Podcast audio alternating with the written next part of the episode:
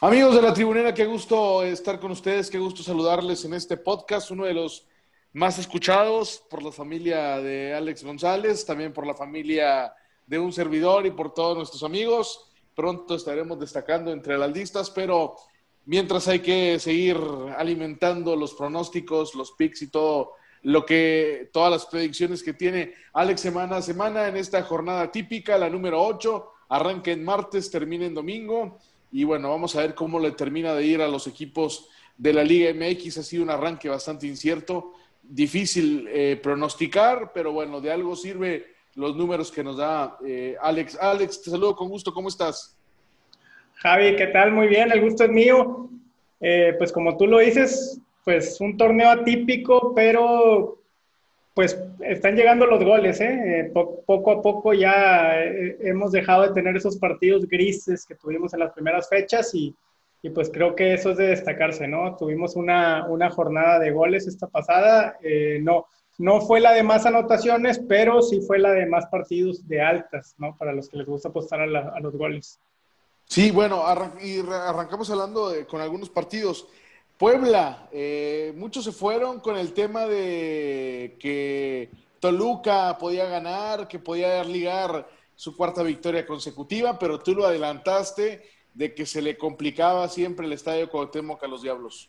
Sí, correcto, se le complica, no tanto como se le complicó esta vez, eh, por ahí avisamos, tenía 39 años el Toluca sin que el Puebla le llenara la canasta como lo hizo en esta ocasión cuatro goles, 39, no, no, no, no sucedía desde, desde, la década de los 70, entonces sí, realmente fue, fue algo, pues no, no vamos a decirlo histórico, pero sí fue algo anormal lo que pasó el viernes anterior.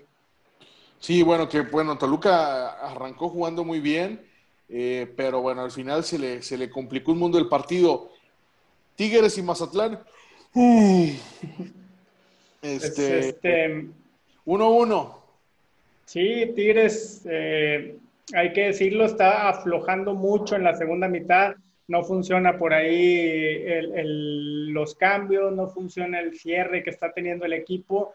Siete goles recibidos en la campaña, seis de ellos en la segunda mitad y el otro fue en el último minuto de la primera mitad. Recordamos aquel gol de Triverio contra Toluca, fue al minuto 44 del primer tiempo. El resto, todos en la segunda mitad y les han empatado ya tres partidos en, en, el cerca del minuto 90 o en compensación, ¿no? Entonces, pues la estadística está clara, se sabe en, qué está fallando Tigres en cuanto a permitir anotaciones, porque tampoco podemos achacar todo a eso, ya que Tigres está dejando de hacer muchas cosas durante, durante los 90 minutos, ¿no? Bueno, ya no vamos a hablar de Tigres porque después nos dicen que le damos mucha bola al equipo que hace dormir en la liga. Eh, San Luis eh, cayó en casa 2 por 1 ante el América. Sí, el, América está teniendo el Alfonso Lastras como su segunda casa. Tiene ya por ahí cuatro victorias consecutivas ahí. Son seis encuentros sin perder en esa cancha. Entonces, yo creo que le cayó el rival que podía quitarle esa mala racha en la que estaba cayendo el América y pues se reencontró con el triunfo, es lo más importante para los de Miguel Herrera.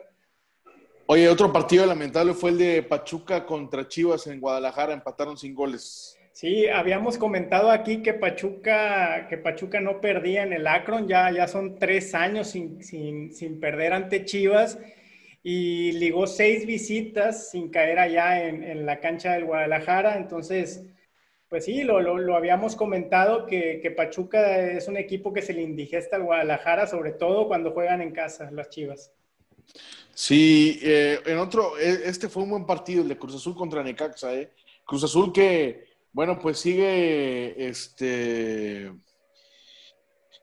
tentando al futuro. Cuando parece que las cosas mejoran, llega Cruz Azul y vuelve al liderato general, vuelve a ser el candidato número uno al campeonato eh, pero andan ahí de picosos, arriesgándose el destino y todo, porque sabemos qué podría pasar en este universo si Cruz Azul es campeón.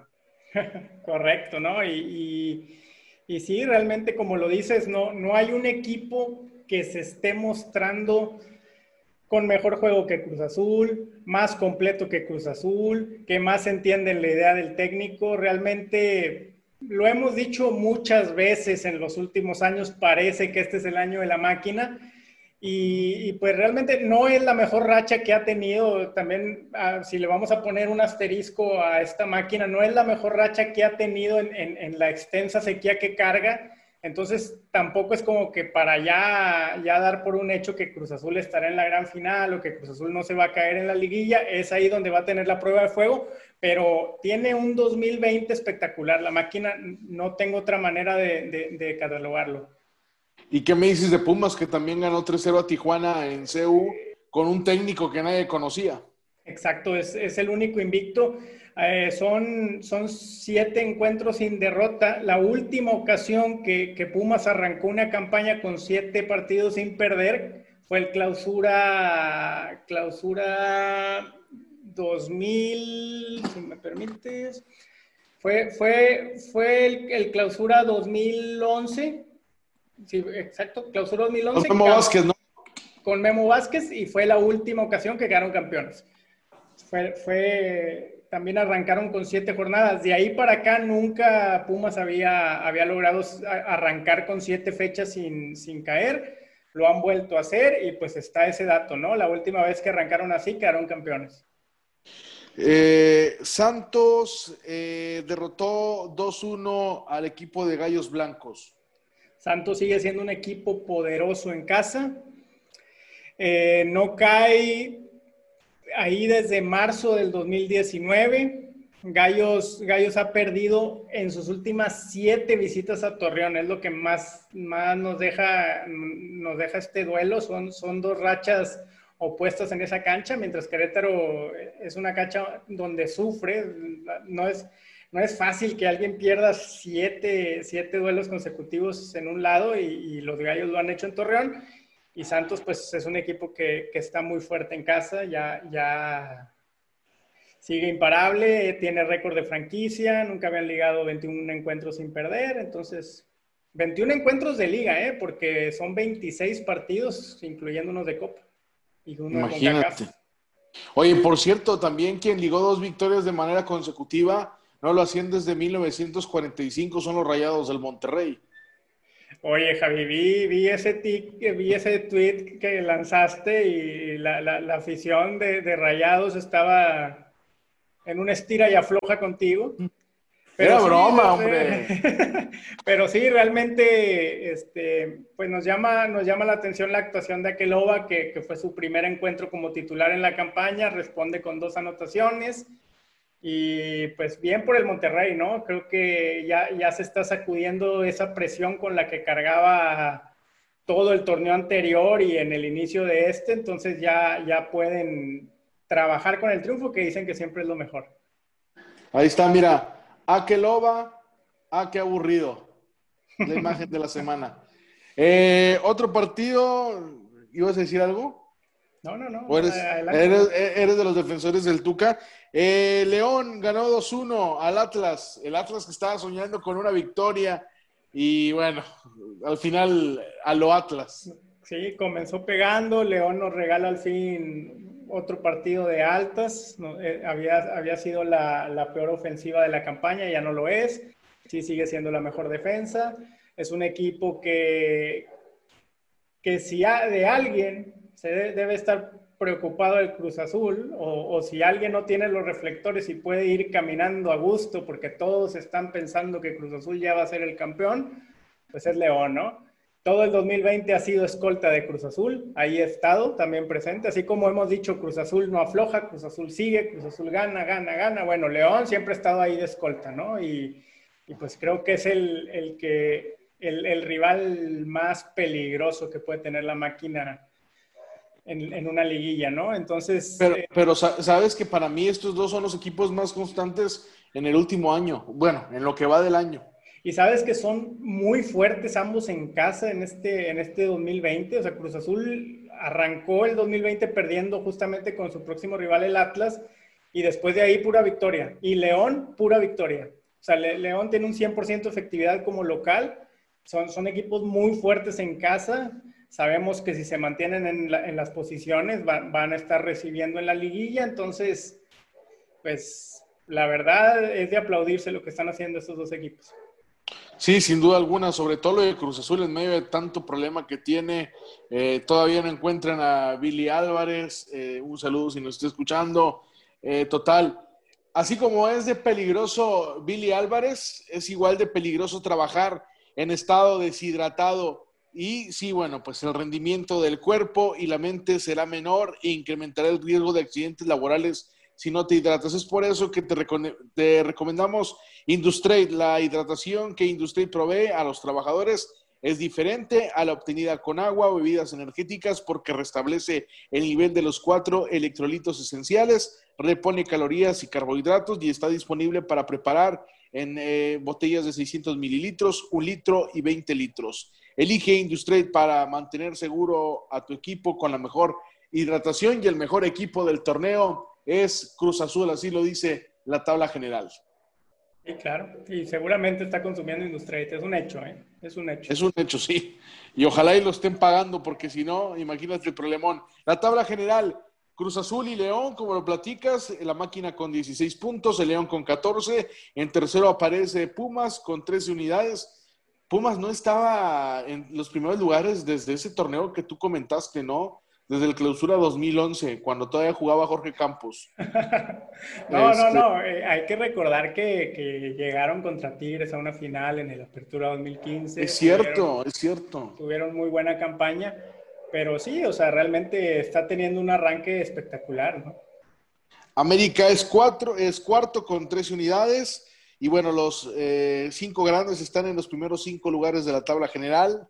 Monterrey es quinto con 12. Toluca aparece también en el sexto con 12 unidades.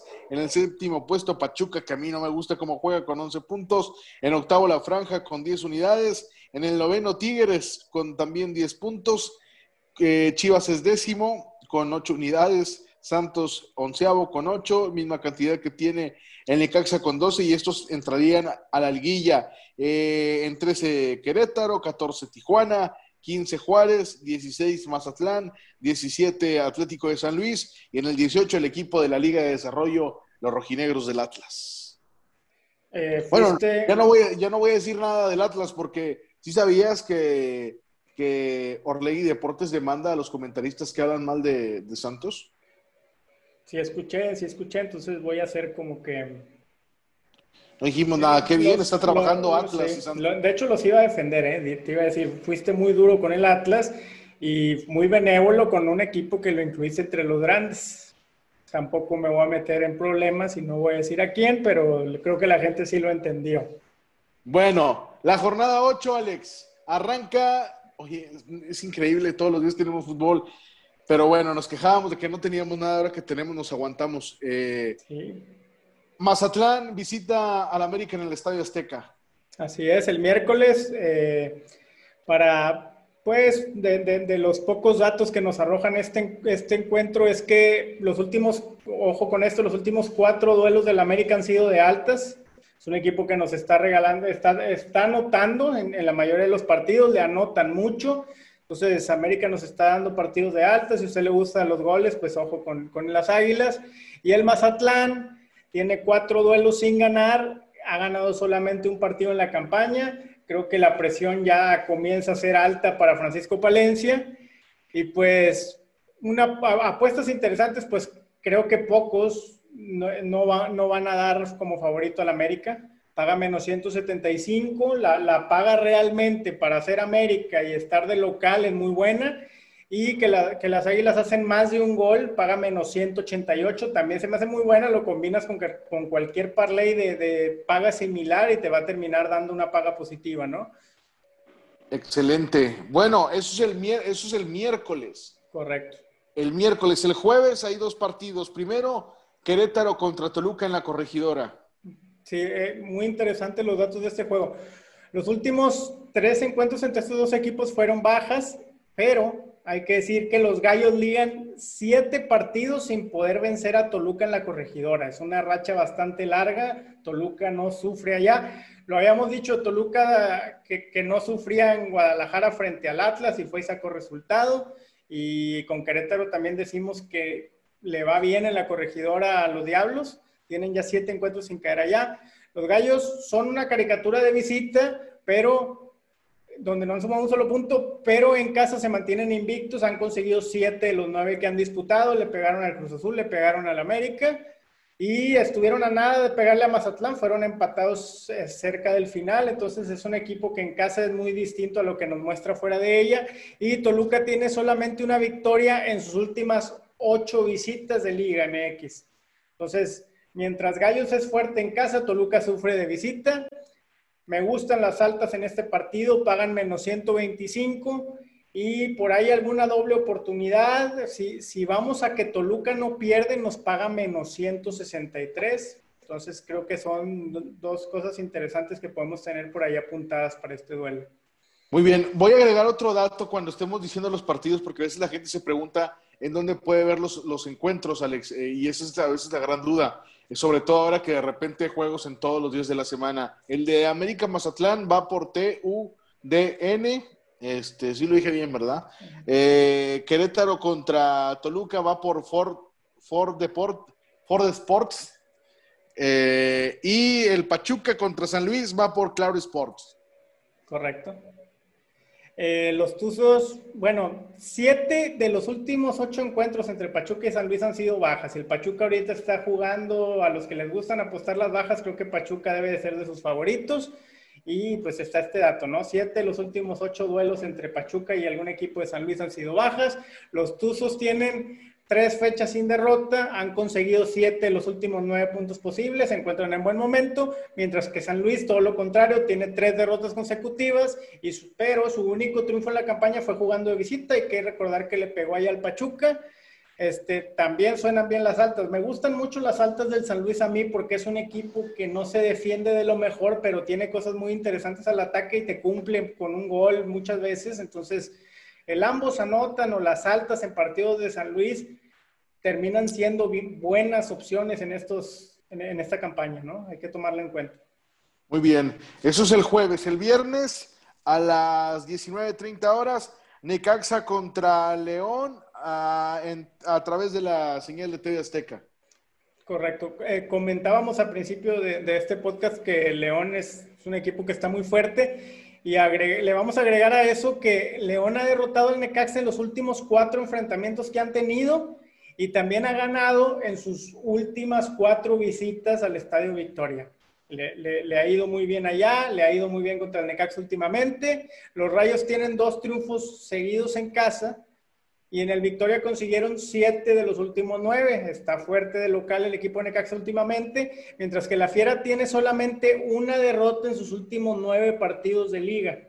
Viene con un... Su única derrota fue contra el Cruz Azul. Recordemos que perdieron allá en CU 2 por 0. Eh, ah, pues interesante, también son buenas las altas aquí, pagan menos 134. Necaxa es un equipo respondón en el Victoria. León es un equipo que sabemos que no se achica en ninguna cancha, entonces jugar a las altas no es nada descabellado. Oye, entonces podría ser una jornada de goles, ¿no? Pinta para otra jornada de goles como la que tuvimos esta recién finalizada. Eh, estaba, estaba muy cargado el torneo hacia las bajas habíamos, habíamos tenido por ahí del 70% de, de, duelos de bajas en, en, las primeras 3, 4 fechas. Y ahorita las cosas ya se nivelaron. Es, es un 52% de bajas y 48% de altas. 33 partidos han sido de, de, de, menos de 3 goles y 30 duelos de, de 3 o más anotaciones se ha ido nivelando mucho y ahorita el, momento ahorita de la Liga MX son de, es de goles, ¿no? En cualquier momento nos puede dar alguna sorpresa, pero ahorita el momento es de goles. La pandilla visita a Tijuana. ¿Podrá Monterrey ligar su tercera victoria consecutiva, Alex? Pues la última vez que jugó allá fue y pegó 4 a 0. Tijuana no anda bien. Eh, Monterrey manda en sus visitas a Cholos, ¿no? Ha, jugado allá 12 veces y tiene 5 triunfos por 4 de Tijuana y 3 igualadas. O sea, en, general tiene saldo a favor con Tijuana y jugando allá tiene saldo a favor con Tijuana.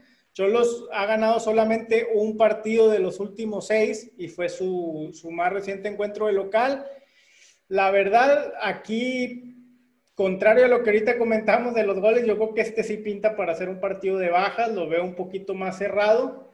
Y pues la verdad sí, o sea, Rayado sí puede ir a pegar allá o por lo menos sí traerse un empate, por ahí una doble oportunidad no suena nada mal.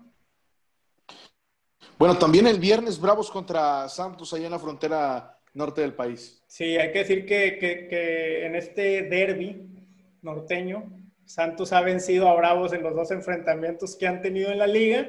Hay que recordar que le pegó 3 por 0 en el Apertura 2019 y cayó 2-1 en el Clausura 2020.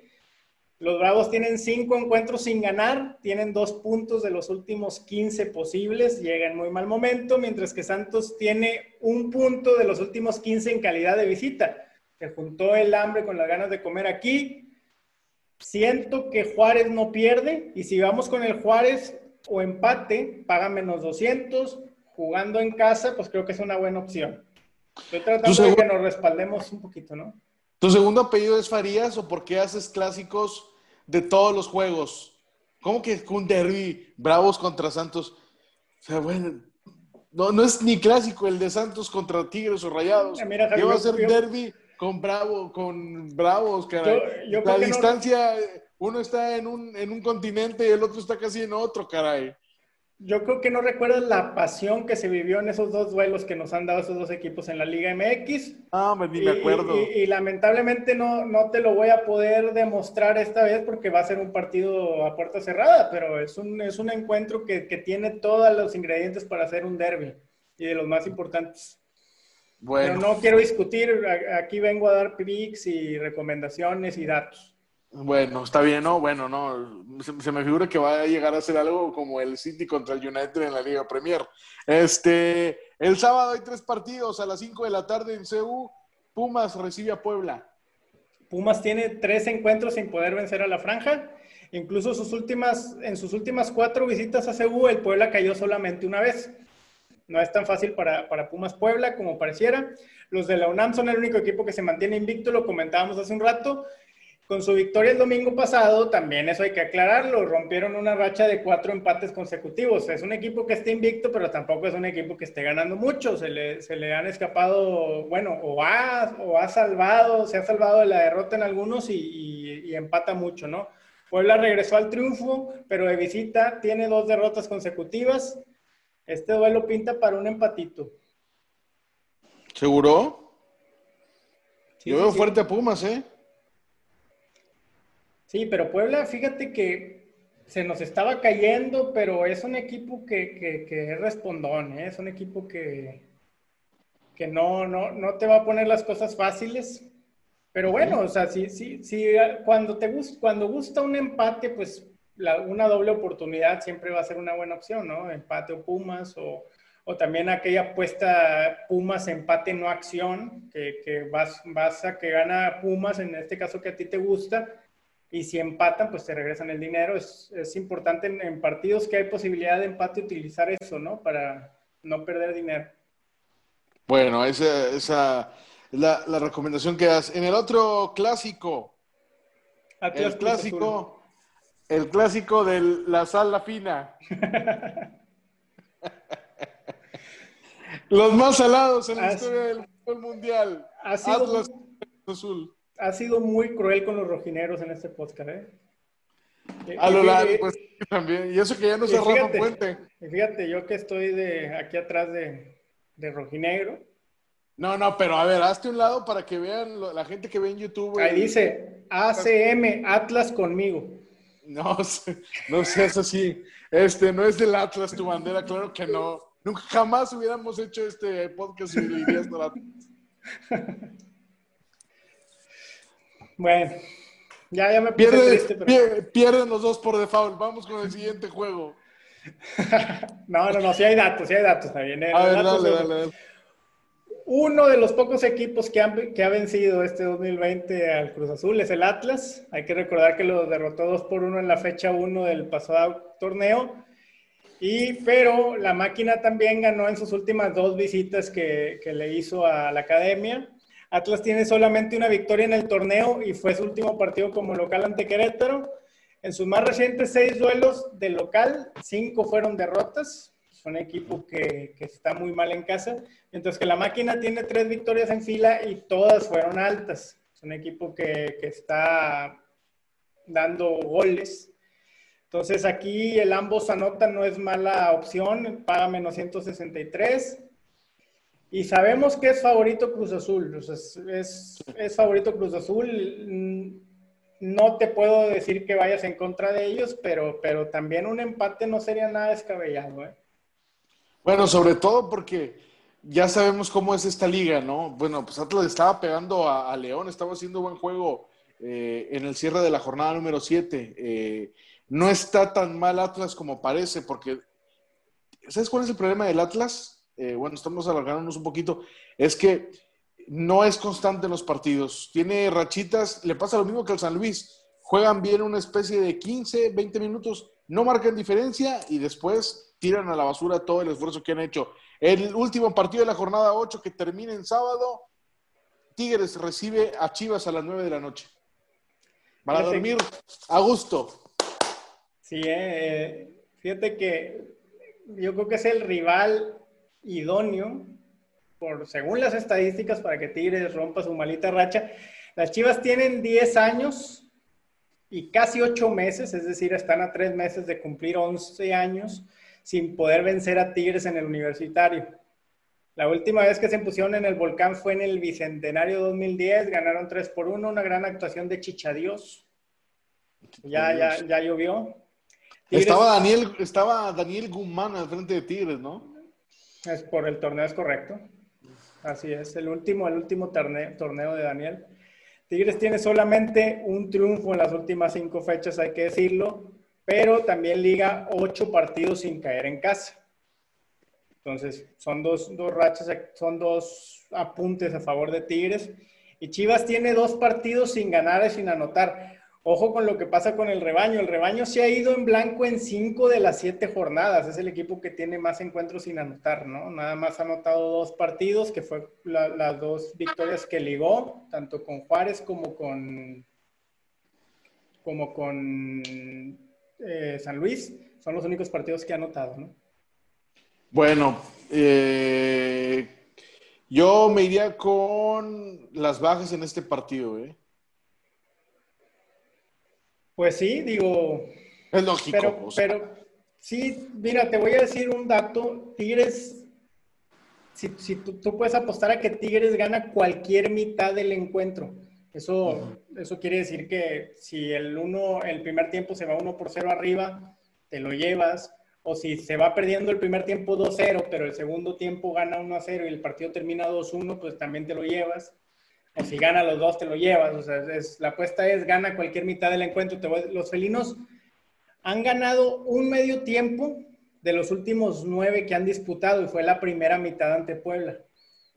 Fuera de ahí empatan o pierden las, las, mitades. Entonces, este, creo que es una, es una buena opción esto, ir a que Tigres gana cualquier mitad, porque ahorita es difícil confiarle a Tigres, ¿no?